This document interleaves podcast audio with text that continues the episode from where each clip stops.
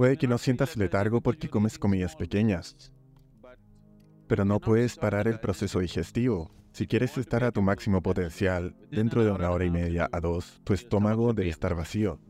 Cuando hay comida en el estómago, el sistema excretor está casi apagado.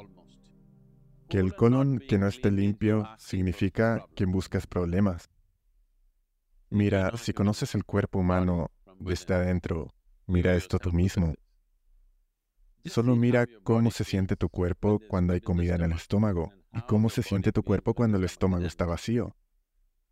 Verás que tu cuerpo y tu cerebro funcionarán a su máximo cuando tu estómago está vacío. Sí, tu sistema digestivo procesa alimentos constantemente. Una cierta cantidad de energía naturalmente se pierde ahí.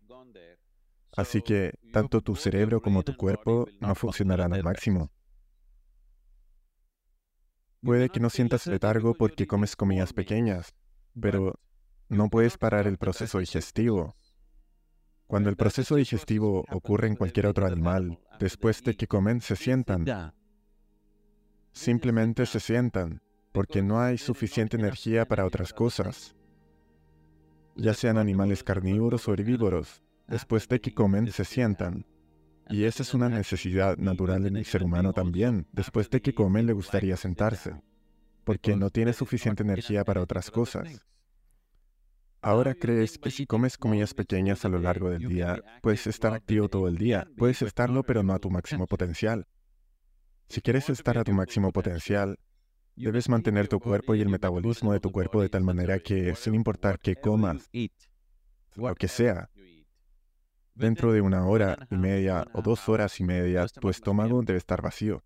Esto es lo que el yoga siempre insiste. Dentro de una hora y media o dos, tu estómago debería estar vacío. Que el estómago esté vacío no significa hambre. Solo cuando los niveles de energía bajan, sientes hambre. De otra forma, el estómago debe estar vacío.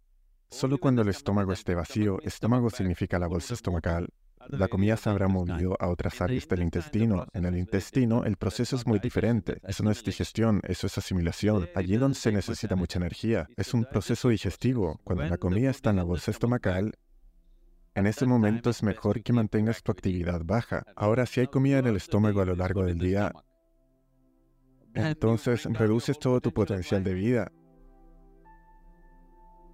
Un aspecto más. Cuando hay comida en el estómago, cuando sucede el proceso digestivo, el sistema excretor está casi apagado. El 80% se apaga. Cuando digo sistema excretor, es a nivel celular. La purificación del cuerpo sucede, eso se apagará al menos en un 80%. O en otras palabras, Todas las impurezas que tenían que salir del sistema no saldrán, lo que te creará varios problemas luego de un tiempo. Y si comes a diferentes horas, incluso la excreción de los intestinos no funcionará eficientemente para ti, porque la materia de desecho no llegará en un momento determinado al colon. Llegarán diferentes momentos, así que también tendrás problemas con eso. Entonces, a lo largo del día tu colon tampoco estará limpio. Que el colon no esté limpio significa que buscas problemas. Tu colon siempre debería estar limpio. En el yoga esto tiene una enorme importancia. En cualquiera de los sistemas tradicionales, verás que si vas a un médico ayurvédico o a un siddhavaya o a un siddhavaidya o cualquier otro, lo primero es que te purgará, porque sabe que la mayoría de tus problemas se ven a un colon sucio. Y por la manera en que la gente come hoy en día, mantener el colon limpio será un gran desafío para ellos. Supón que comas una comida grande, como hacemos normalmente, una comida grande, y no comemos nada más. O si somos demasiado activos, tal vez comamos una fruta o algo. Verás que tu colon permanecerá siempre limpio. Y la gente debería probar esto. Deben purgarse un día y ver cómo se sienten. De repente hay algo ligero y hermoso dentro de ti. Así es como se supone que debes sentirte todos los días.